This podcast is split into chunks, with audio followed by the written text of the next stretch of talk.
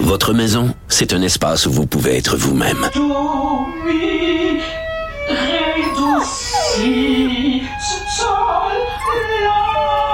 Elle mérite d'être bien protégée et vous méritez d'être bien accompagné. Trouvez la protection la mieux adaptée à votre maison avec Desjardins Assurance et obtenez une soumission en quelques clics sur desjardins.com.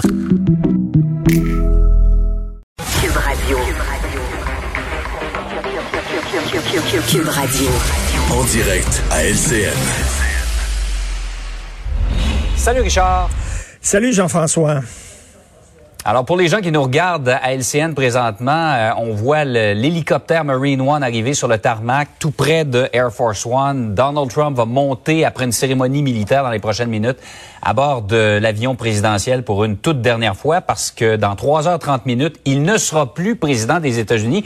Euh, Richard, c'est toujours une journée spécial, ben, mais ça l'est encore plus cette fois-ci. Tout à fait, mais j'aimerais commencer par euh, offrir tous mes, mes sympathies, toutes mes sympathies à tous les caricaturistes, les humoristes et les imitateurs qui se retrouvent sans job aujourd'hui. C'est une dure journée pour les comiques. Vont manquer de matière première? Ils vont rire de qui maintenant? Veut dire, on va s'en ennuyer énormément. Et là, c'est surréaliste, parce que bon, il y aura personne sur la fameuse place à Washington, entre autres pour la pandémie, bien sûr. Mm. On veut pas des attroupements de personnes, mais aussi pour des raisons de sécurité.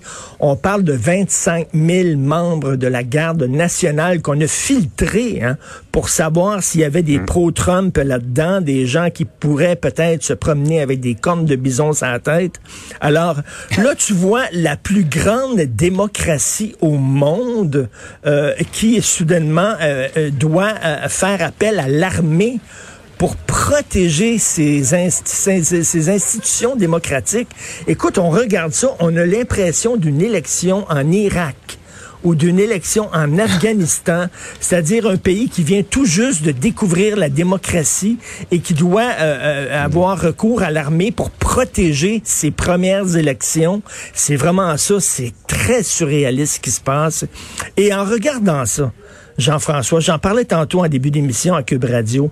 Je me dis que Donald Trump est passé à côté de son destin parce que s'il n'avait pas été aussi euh, ordurier, aussi vulgaire, aussi grossier, s'il n'avait pas été le guignol qu'il était, s'il avait défendu mhm. de façon intelligente son programme, le protectionnisme économique, se tenir debout face à la Chine, la défense des petits travailleurs qui ont perdu leur job suite à la mondialisation, tout ça, le retour de la nation, tout ça, c'était un programme qui se tenait, qui se défendait. Le gars était son pire ennemi. Donald Trump est passé à côté de son destin. Il aurait pu être peut-être un bon président, mais le gars avait visiblement des problèmes profonds de narcissisme et d'ego surdimensionné, ce qui fait que, écoute, il est devenu un clown alors qu'il aurait pu être un président comme, comme Ronald Reagan, par exemple. On est pour, on est contre, mm-hmm. mais c'était pas un bozo. Ah, vraiment, le gars, euh, c'est lui-même auto-pelure de bananiser pendant quatre ans. Oui, et ça, ça a culminé évidemment le 6 janvier dernier avec euh, ben, ce qui s'est passé au Capitole. Tout à fait.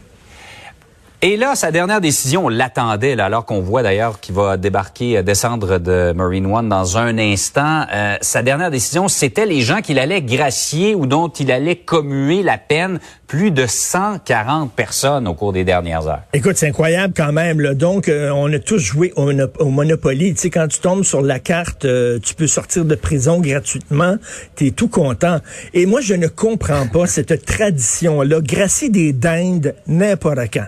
Il peut gracier autant de dingues qu'il veut, mais gracier des gens qui ont été condamnés. Écoute, Bill Clinton a gracié son propre frère.